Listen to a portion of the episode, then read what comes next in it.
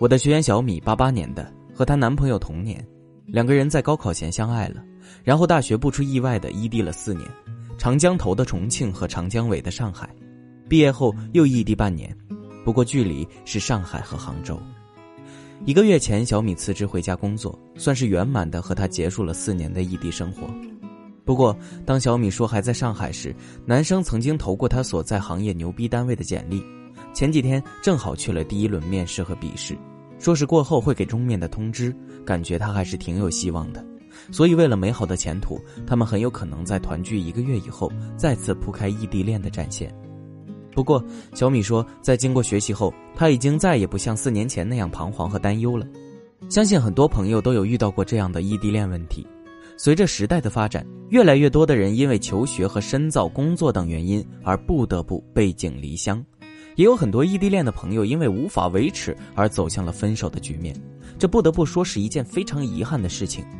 那么异地恋怎么维持？异地恋怎么办？这个问题也成为了很多异地恋朋友非常关注的一个问题。欢迎添加小编恋爱成长零零幺，说出你所经历的问题，一对一帮你解决异地恋问题，让爱情升温。在老师的手把手帮助下，其实异地恋都是纸老虎罢了。现在就分享一下异地恋怎么维持的方法。第一，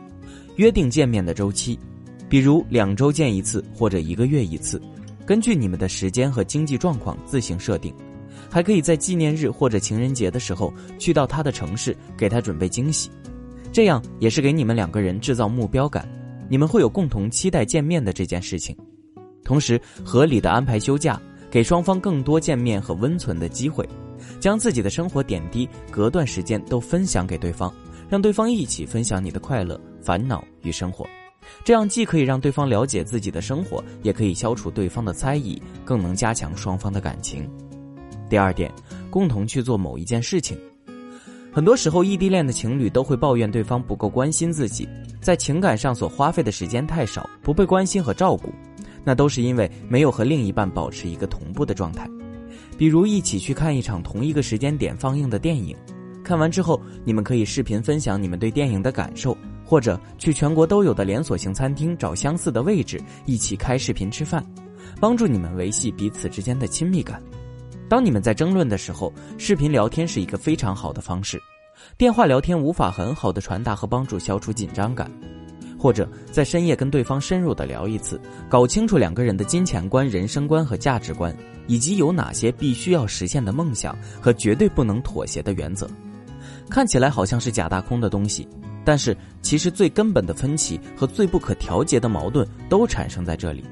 这也有助于帮你认清自己，摸透了这些以后，很容易就能够分辨适合自己的人，把底线先摆出来，对方就不会犯错了。第三点。制造惊喜，你会经常听别人说：“我喜欢惊喜，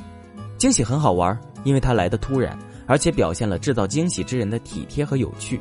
和那些每天都腻在一起的情侣相比，异地恋的情侣们之间可能没有那么多的激情。这个时候，时不时制造一两个甜蜜浪漫的小惊喜是相当重要的，这样可以有效增进你们的感情，让你们之间的激情不至于退却。时不时给他寄点小东西，或是跨过天山万水来到他的世界，这都能够使你们之间的感情得到一个很好的促进。第四点，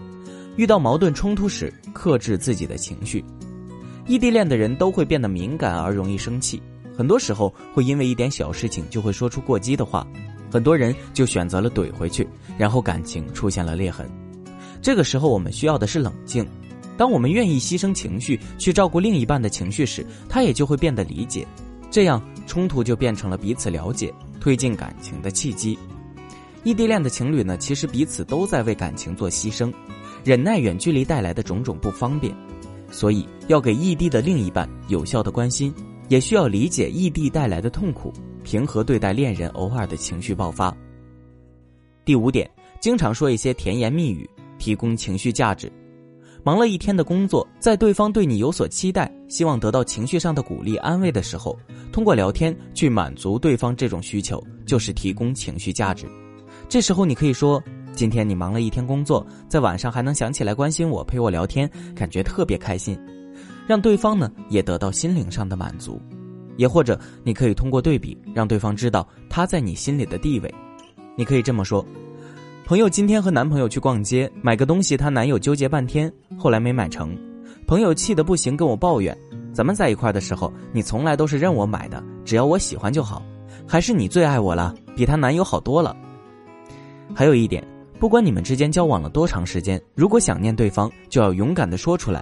偶尔撒撒娇，说句我想你。恋爱着的双方，不管谁听到这句话，总会很开心的，因为不能经常见面，可以通过甜言蜜语的滋润来弥补内心的不足。通过以上五点呢，便可以牢牢的抓住爱情，并随着彼此的共同努力，实现爱情的永恒。